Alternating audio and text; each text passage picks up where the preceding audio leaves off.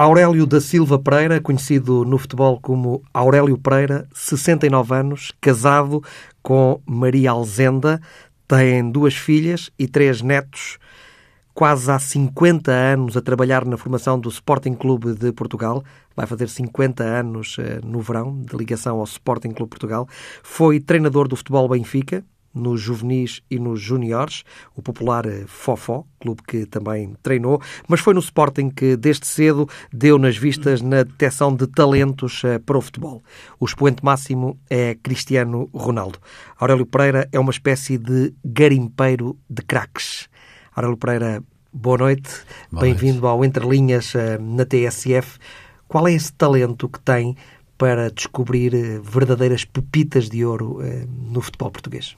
Bom, quer dizer, segredo. Quer dizer, nós, nós quando nos apaixonamos por, por qualquer atividade e criados que fomos uh, desde crianças na, na enfim, no, no, no, mundo do futebol, porque no fundo o futebol uh, onde eu vivia, no bairro onde eu vivia, um bairro de, de grandes tradições. Ah, Qual era esse bairro? O Venda Nova, junto a Benfica.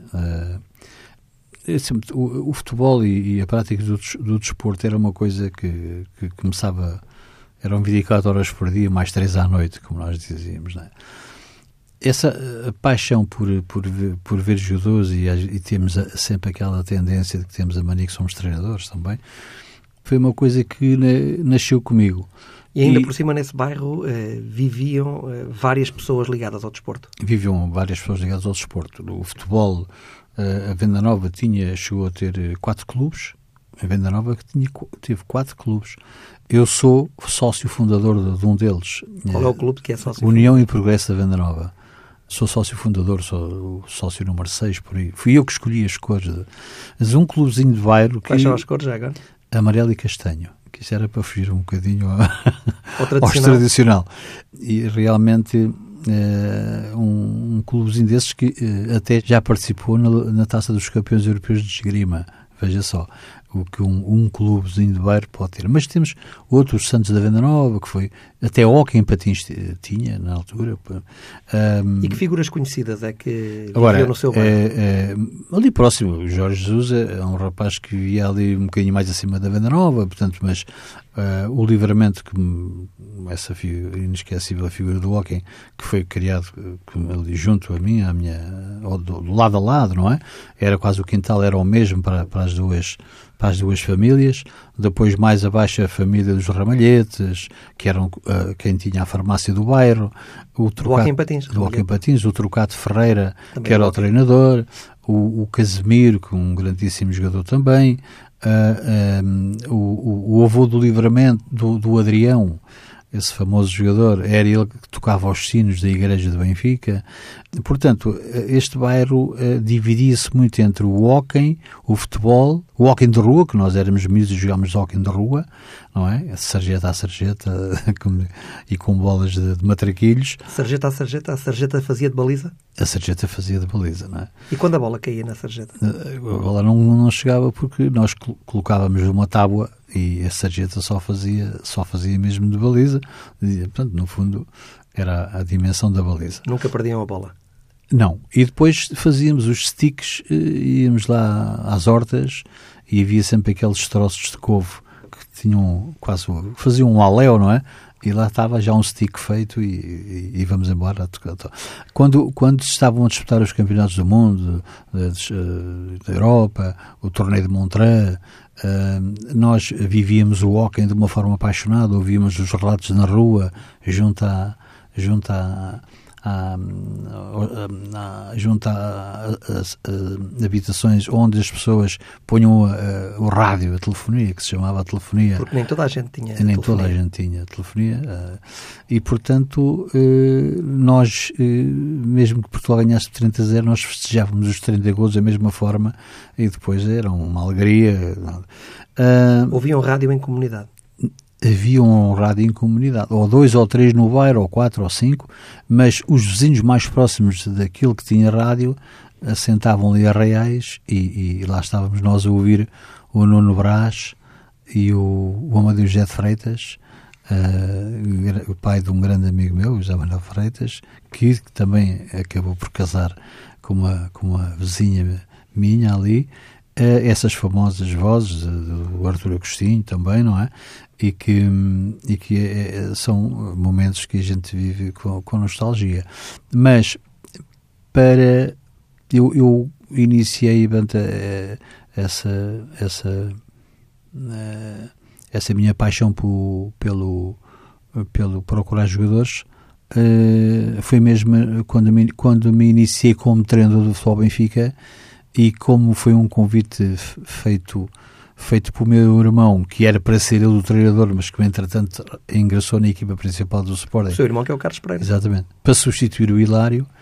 E ele, como jogava nas reservas e tinha tempo, o presidente do Futebol Benfica convidou uh, para ele treinar os juvenis. Enfim, ele era uma figura naquela altura, ser jogar na reserva do Sporting naquela altura era uma era uma coisa fantástica, não é?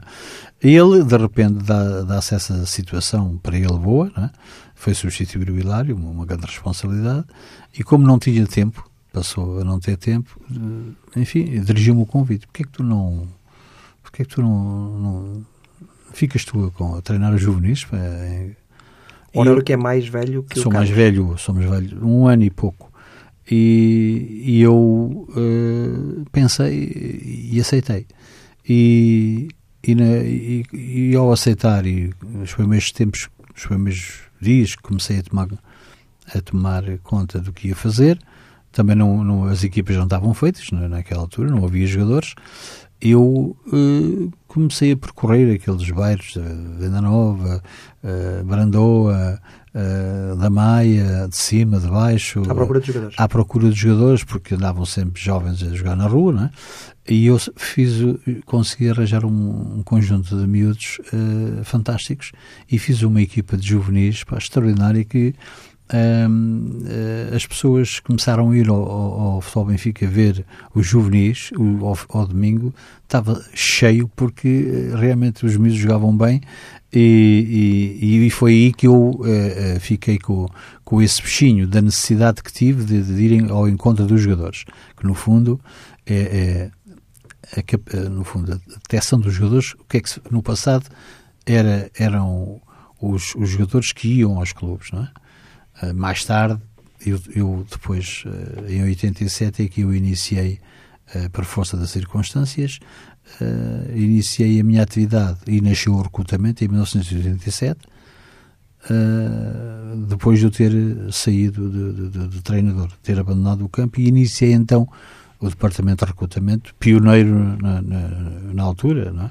Ficou viciado. Né? Fiquei viciado. Mesmo quando era treinador no Sporting, eu treinei todos os escalões, de escolas a, júniores no Sporting, eu nunca eu nunca conseguia, nunca conseguia resistir a não estar presente e ver jogos e ver jogadores e, e até ir a negociar jogadores, mesmo como treinador, ainda ia negociar jogadores a, a, a outra a margem sul, aqui e acolá. A, a nossa, enfim, era, fazíamos tudo um pouco, não é? Quem é a primeira pessoa que lhe fala de Cristiano Ronaldo? A primeira pessoa que me fala do Cristiano Ronaldo é o Dr. Marcos de Freitas, que é um, enfim, um grande amigo, um grande sportinguista e que era o presidente do núcleo do Sporting no Funchal, do núcleo do Sporting. Uh, e foi ele que me, que me fez esse. Que, que me, e, e, no fundo, ligou-me com, com, com uma uma, uma situação um bocado complexa que uh, ele era também ao mesmo tempo ele ao mesmo tempo era uh, era sócio também do Nacional da Madeira e o Nacional da Madeira tinha uma dívida de, para com o Sporting na, na, na, ordem dos naquela altura era muito dinheiro 5 mil contos por causa dos direitos de formação de um jogador que, que eles vieram buscar e hum, ao Odivelas e depois nas contas da, da, obrigatoriedade de, enfim, das leis eh, relativamente a, aos eh, valores da formação, de formação, ao Sporting calhavam-lhe 5 mil contos. E o Nacional da Madeira não tinha dinheiro para pagar e tinha subido divisão nessa altura. Foi com este presidente, o Rui Alves, o Dr. Rui Alves. E o Dr. Rui Alves, que. O engenheiro Rui Alves. O engenheiro Rui Alves, aliás. Uh, é quase a mesma coisa. no futebol. Portanto, ele, enfim, com, com, com um problema em mãos, não podia inscrever jogadores uh, e incumbiu então o, o nosso amigo Marcos Freitas para, para nos, ou colocar ao Sporting esta questão. Tinham lá um miúdo, segundo eles, com, uh, que jogava muito bem, um miúdo muito, muito bom, e que eles uh, faziam-nos a proposta. Uh, nós ficávamos com os direitos esportivos do, do miúdo, porque não havia a transferência, não, não se podia dar sem autorização. Naquela altura os jogadores não estavam livres, mesmo os miúdos mais pequenos. Uh, e nós, eles, portanto, saldavam a dívida e nós ficávamos com os direitos de formação. Que era Cristiano Ronaldo? Que era Cristiano Ronaldo. Que idade tinha? 12. Na altura tinha, tinha 11, 11 para 12. E quando é que o viu jogar a primeira vez? Ele, quando me colocou aquela questão, eu disse, enfim, oh, doutor, isso é, é uma coisa que, que é um bocado complicada de poder realizar, não é? 5 mil contos é muito dinheiro, e, foi um miúdo, a gente não o conhece, mas eu, como era muito amigo dele e, uh, e um grande sportinguista, eu também não o quis defraudar e uh, o melhor olheiro é sempre, é, para mim, foi e será sempre São Tomé e inspirei-me um bocado nisso, ver para querer e portanto fiz-lhe, dirigi-lhe também esta, esta situação. você manda ao miúdo, paga as passagens a gente paga-lhe aqui a alimentação, temos local uma semana e depois avaliamos e, e, e, vamos ver o que é que se passa. Mas estava completamente longe de, de poder pensar que uma coisa dessas se poderia concretizar. Uh, o que é facto é que. O Ronaldo chega. o Ronaldo chega. No primeiro treino eu não o vi. Uh, quem, o primeiro treinador dele foi o Oswaldo Silva um fantástico amigo e, e, e um treinador uh, daqueles que daqueles treinadores que o, o perfil ideal para, para os miúdos daquela idade eram pessoas uh, com quem eu aprendi muito, ele e o César Nascimento, porque eram homens que não permitiam que se jogasse mal. Eles não autorizavam que os miúdos jogassem mal. Ele tinha que jogar bem e tinha que ter e o miúdo ganhava confiança, porque é esse também o nosso lema no Sporting, é que os miúdos ganhem confiança uh, e que consigam jogar bem, sem medo. E, e também uma coisa que faz parte também do nosso conceito, que é uh, não se retirar nada daquilo que nasceu com eles. Essa é a maior virtude de qualquer formador é? e de qualquer treinador da formação, sobretudo nos escalões mais jovens, até aos 15 anos, uh, o futebol deve ser uh, no interesse da criança e não no interesse do adulto. A criança nessas idades deve jogar muito mais para aprender do que aprender muito para jogar. E, portanto, o Osvaldo era um desses, desses treinadores e, e eu não vi o primeiro treino. No, à noite, o Osvaldo uh, disse-me que o miúdo era muito bom, E que e disse-me eu é que estava com o processo porque eu nessa altura eu era o responsável máximo por todo o futebol de formação. É melhor é melhor tu ires ver e eu também não ia assinar eh, nenhum documento a autorizar se não visse com os meus olhos. Por isso é que eu digo eh, o melhor olhar do mundo é de São Tomé ver para querer e, e no segundo dia uh, eu fui ver logicamente tinha a experiência também de, já de ser tido treinador de, uh, durante 18 anos e uh, ao, ao, mesmo tempo uh, há outras coisas que não, val, não basta apenas para quem... E hoje é mais complexa a apreciação de um jogador porque os meus começam a jogar muito mais cedo ainda, não é? Começam a jogar, começam a jogar oficialmente com 7 anos é muito difícil alguém poder dizer que ele vai ser, é quase, isso, não existe, não, é, não existe. Se, eu tivesse esse dom, não fazia nada, sentava-me à porta da academia, e, e é, mas não é, é muito, há muita coisa à volta disso. E, e eu, nessa altura, fui ver o segundo treino. E confirmei tudo aquilo que o Osvaldo me tinha dito e também um, não era tudo aquilo que estava no menu do, daquilo que eu, o, o, o, talento puro estava lá. Mas aquilo que me chamou, verdadeiramente aquilo que me impulsionou uh, para ir fazer de imediato a proposta para a administração um, foi a forma como ele dominava todo o ambiente que o rodeava. Ou seja, todos os, os miúdos, os, os miúdos nestas idades, nestas e noutras, eles é que são, eles é que sabem, eles é que notam quem é que é diferente. São eles próprios que fazem a seleção. E são terríveis a fazer a seleção. Uh, às vezes vai um. Eu normalmente gosto muito de ouvir a opinião se vai um jogador treinar ao Sporting à experiência e, e daqueles que vêm rotulados, que é bom, que é mau eh, eu, vou, eu, eu, eu peço a opinião a um dos jogadores que eu escolho, eh, que tal? Ele diz o que é. São cruéis na análise. São cruéis na análise. E mais, se, se eles não, não se eles não tiverem, se, se eles não olharem no segundo dia, se eu for ao treino e, e ouvir os jogadores da casa chamarem o mancebo que veio pelo nome, já estamos no bom caminho. Porque senão nem a bola lhe passam. E muitas vezes, às vezes, as pessoas pois, não passam a bola, pois eles não sabem. Uh, costumamos nós dizer, pois, é, às vezes dá-se-lhe uma bola e recebem um melão, e depois a coisa.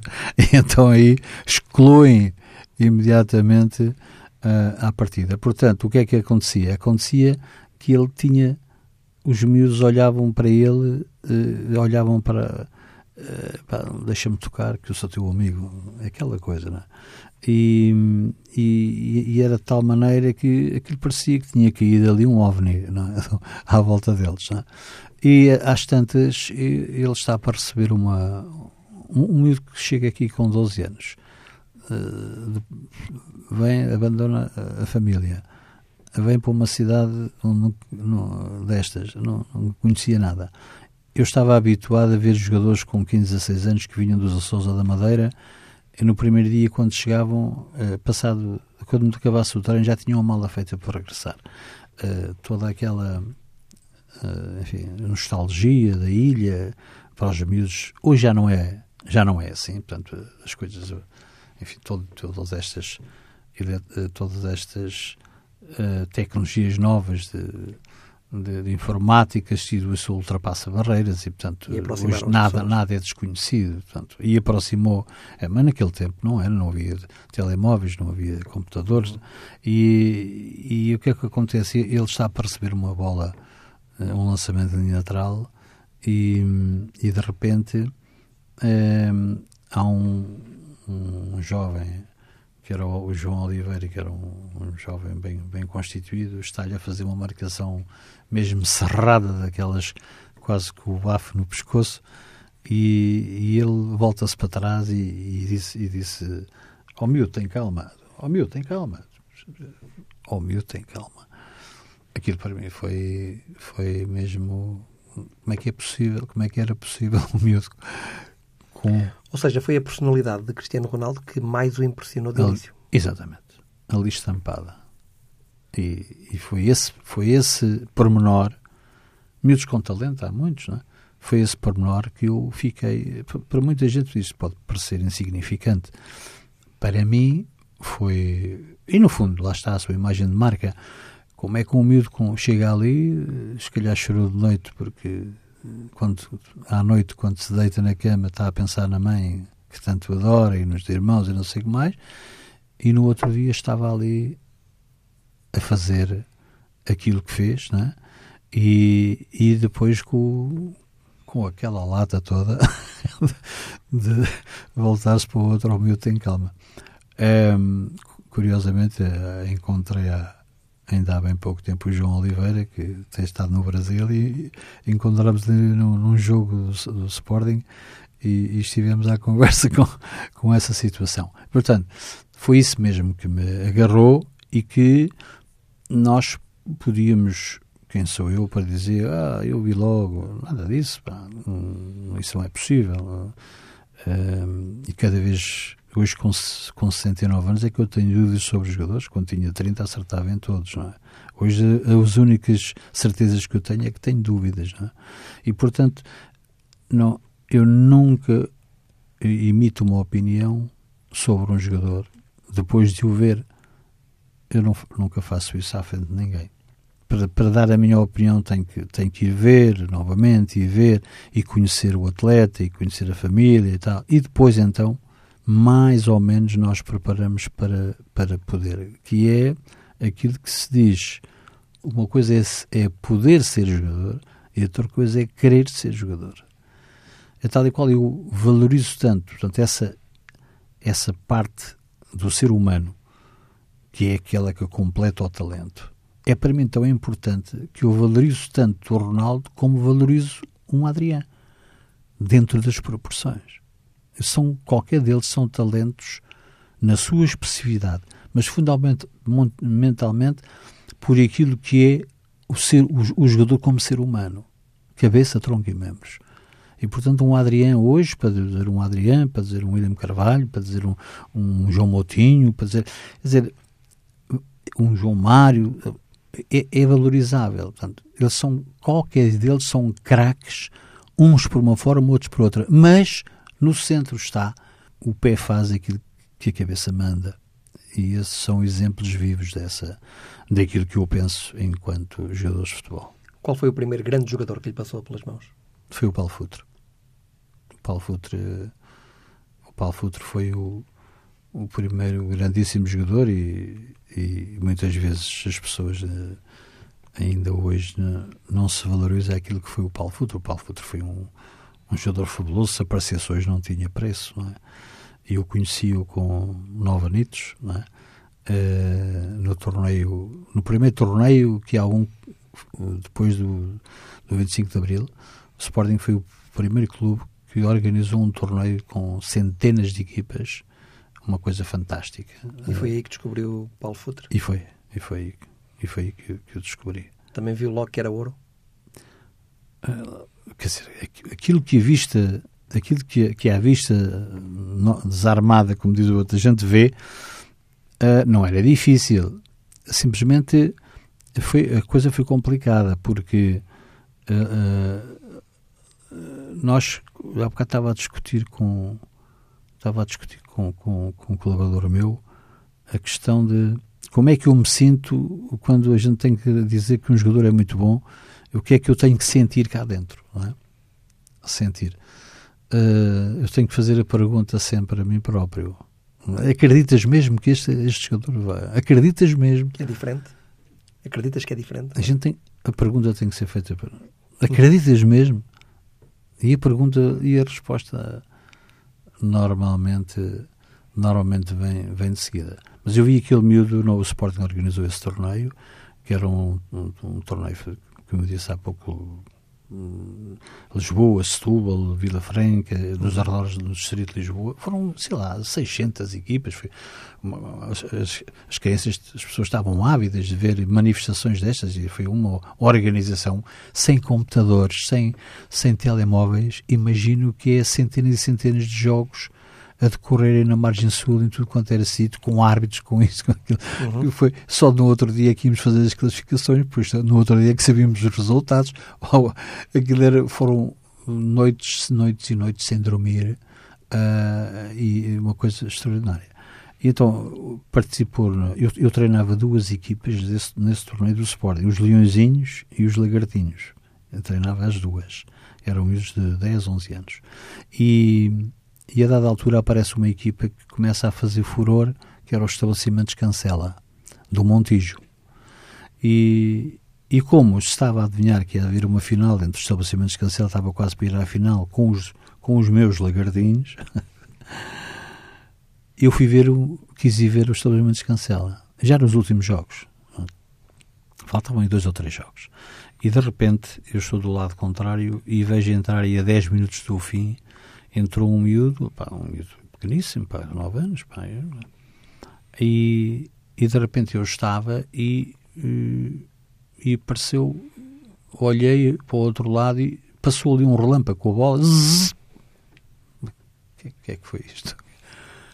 E, digo assim, mas é pá, isto está. E fui dar a volta. Uh, e curiosamente ele pa passa para o outro lado. Quando eu dei a volta. Ele passou para o outro lado do campo. Passou para o lado do campo. E de repente, do outro lado do campo, fez a mesma coisa. Pega na bola. Zzz, Outro relâmpago. Entretanto, acaba o jogo. E eu fui uh, dar a volta para ir direto aos balneários, uh, porque aquele torneio também servia para nós encontrarmos jogadores, não é? E às tantas começa ali a falar com pessoas, está aquele miúdo que entrou ali, não sei o quê, ah, mas já se foi embora, já se foi embora com o pai. Então. E nada, eu não consegui saber nada. O próximo jogo, a mesma coisa a mesma coisa, e eu já estava mais, já estava ao pé, e, portanto, um miúdo que dava por, quase para os joelhos dos outros, não é? em alguns casos, pá, e, e, tinha realmente aquela capacidade incrível de colar a bola no pé, eh, driblava para dentro para fora, quando pintava ali a manta. Que era o Paulo Futre. Um olho vivo, pá, mesmo para uma, uma paixão, para um, uhum. um foguete autêntico.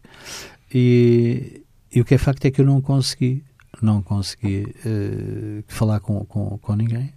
Ele foi embora, foi embora, não sei. Entretanto, nós selecionámos outro jogador do estabelecimento de Cancela, que era o Júlio, muito bom jogador. Trouxe-o trouxe para o Sporting. E quando ele já estava, já no início da, da, época seguinte, eu falo ao Júlio, quando ele começaram os treinos, oh, Júlio, quem era aquele miúdo que... Pá, eu quero que me tragas aquele miúdo que... Ah, e o Paulinho... E, e ele disse: Bom, mister, eu, eu vou dizer uma coisa, mas não diga a ninguém.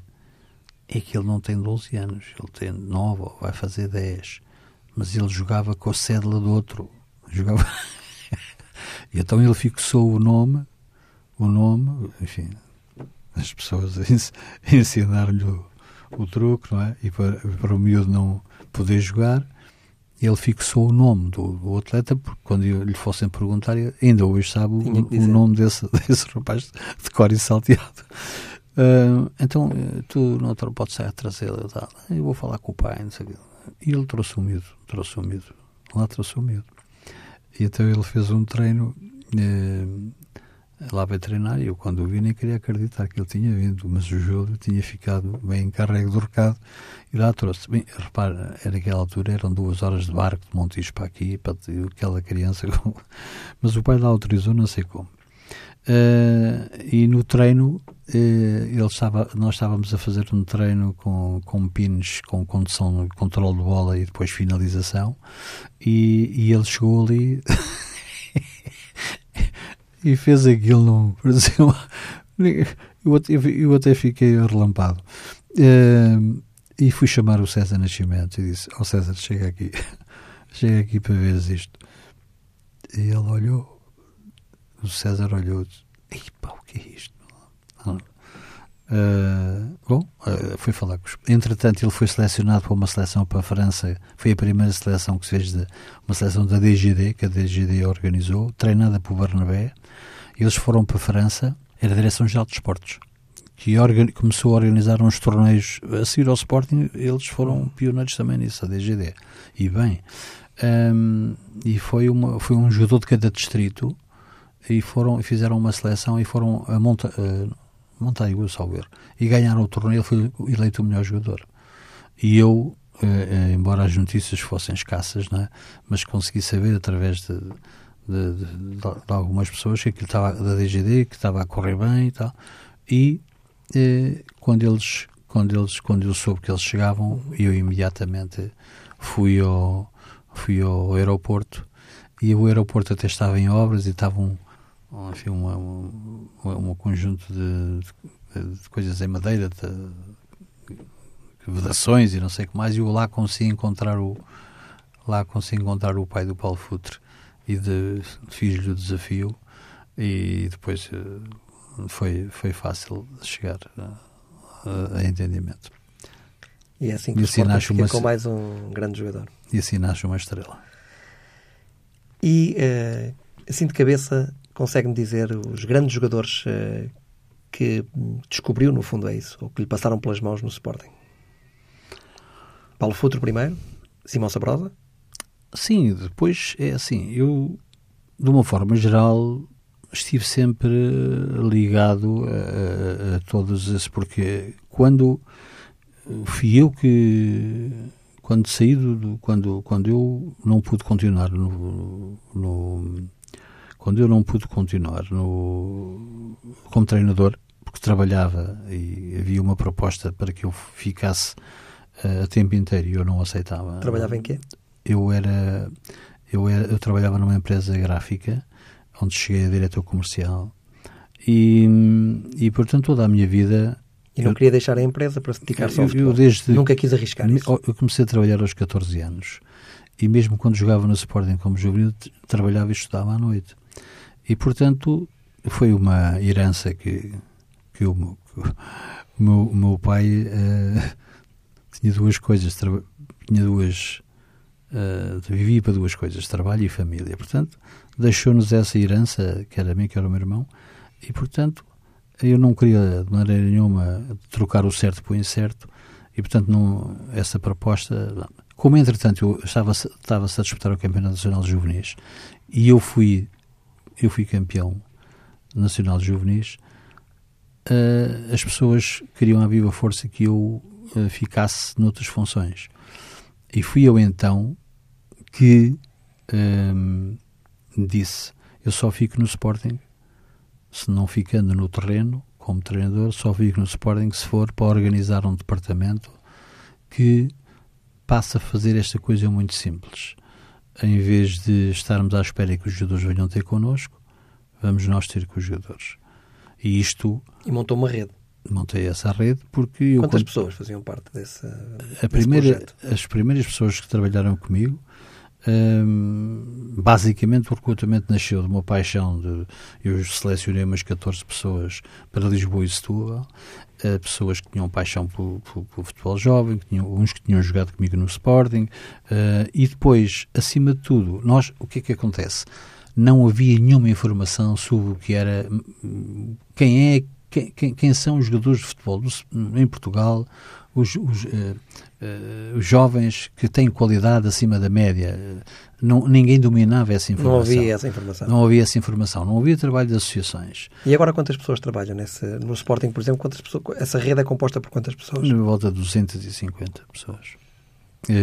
E, portanto, eu selecionei essas duas equipas de trabalho para Lisboa e Setúbal e depois o que é que eu fiz? Fiz uma carta circular uh, na calada da noite, onde a carta circular dizia qualquer coisa como isto. Você uh, foi criado o departamento de recrutamento na, na, no, no, âmbito do futebol juvenil. Vocês, uh, na, na, vossa aldeia, se, vila, cidade, podem descobrir uma estrela. Preencham uma ficha anexa, devolvam-nos. E eu mandei aquilo para 96 mil sócios. Do Sporting? Exatamente. Do país. Ou seja, toda a gente podia ser um olheiro. Toda a gente podia dar informação. E o que é que acontece? No, no na, na, volta do correio, passado uma semana ou duas, eu tinha uma, uma carrinha cheia de respostas e, e depois foi uh, selecionar por distritos e depois foi selecionar nos distritos uh, 20, 20 pessoas, daquelas que na sua, na, na, sua identificação de ou era árbitro, ou futebol, ou dirigente, ou tudo que fosse bombeiros, GNRs e polícias, eu uh, aceitava-os todos. E aceitava porquê? Porque eram as únicas entidades que, se eu detectasse um jogador em Penafiela, eram as únicas entidades a que eu podia telefonar e que eles iam buscar o resto da casa, de, casa de, dos familiares, porque de outra, de outra forma não podia. Não é? E então isso foi, foi ouro para que eu pudesse. Fomos o primeiro clube a ter essa rede e a ter essa, hoje uma base de dados, naquela altura era, era um fecheiro daqui até, até ao fundo. e foi assim que nós iniciámos e revolucionámos o que é hoje o famoso scouting, foi assim que revolucionámos. Depois fomos, fomos a, a, a, hoje é, é uma estrutura profissional, claro. naquela altura era tudo feito ao fim do dia, por amadores, mas com muita paixão e pouco cifrão. Diga-me uma coisa, na sua opinião, tendo o Sporting uma formação tão boa, Porquê é que o clube ganha tão pouco depois uh, nos séniores? Quem sou eu para estar a falar de, de futebol sénior, que não é um tema para mim porque eu não eu nunca quis enverdar para o futebol sénior, porque nunca quis. tive lá umas quantas vezes que me propuseram para. Pronto, é, é um tema que não. Não estou preparado para, para o fazer. Mas quando vê, por exemplo, o Sporting apostar agora em jogadores como Daniel Pudense, Francisco Geraldes, eh, pensa que o Sporting assim está no caminho certo? Vamos lá ver. Tudo o que são jogadores que a gente olha como jogadores diferenciados, e como são esses dois que, que citou. Gelson Martins, por exemplo. E Gelson Martins, e tudo isso, não é? Logicamente que isto para nós, eh, ninguém pode ficar indiferente. E, e, e quando nós, Sporting, muitas vezes até, às vezes ironicamente falavam, ah, coitados, é, é, a formação, tudo isso. Afinal de contas, o Sporting tinha razão. Uh, hoje, o exemplo que o Sporting deu e que o Sporting é, na minha opinião, uma instituição a quem o país deve, mas deve mesmo muito, e sobretudo, mesmo no futebol profissional e na indústria do futebol, nacional e internacional, o Sporting é um clube com valores. E insistentemente fala dos valores, insistentemente fala da transparência e aposta na formação. E é praticamente o clube que muitas vezes mais penalizado é, porque muitas vezes a pessoa, quando está sufocada, tem que gritar. E é isso que muitas vezes me desencanta porque no futebol profissional. Porque para se ganhar no futebol profissional é preciso muita coisa. Mas mesmo muita coisa. Uh, Mas está isso... a falar de coisas extra-futebol?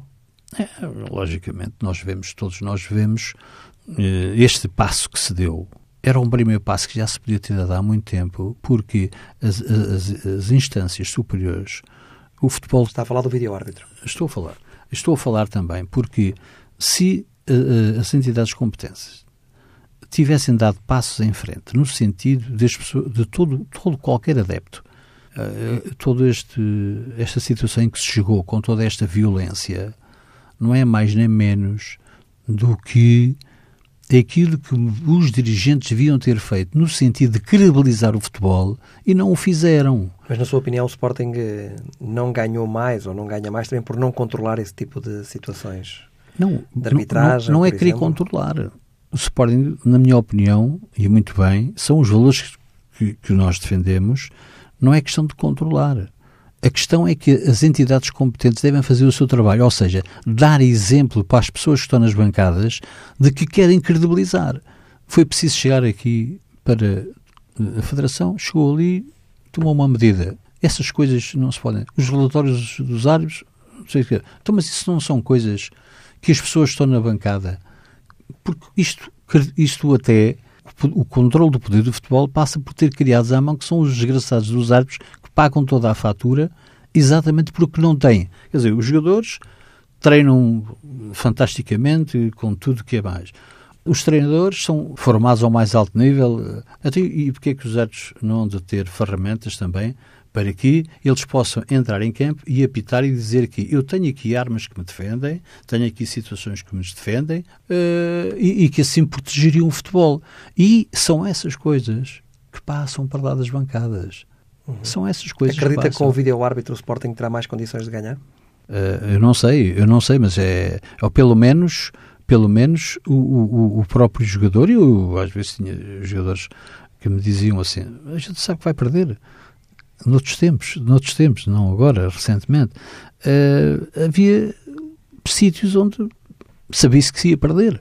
Por exemplo, onde? Não, não, não vou dizer, mas uh, os, os, jogadores sentem essa. Agora, quando um, isto melhora quando os jogadores terem a certeza que há esforços das entidades superiores no sentido de que vamos embora, vídeo para, para, para, a próxima época relatórios usados, não sei o que, não sei o que mais. Bem, ou seja, podem não sentir tanto, tanto efeito, mas há uma coisa que as pessoas sentem, é que as pessoas que, que tutelam o, o futebol estão a dar exemplos de que querem credibilizar. E isso é quase é, é, reduz, sem dúvida nenhuma, este ódio, esta, esta, este fanatismo de, de, de, dos adeptos, porque se sentem injustiçados e sentem-se mal. Aurélio Pereira, foi um prazer recebê-lo aqui no Entre Linhas, eh, na TSF. Espero que continue a encontrar eh, muitos craques eh, para o Sporting, para o seu Sporting Clube Portugal, mas também para o futebol português. Muito obrigado. Um abraço e até sempre. Boa noite. Obrigado.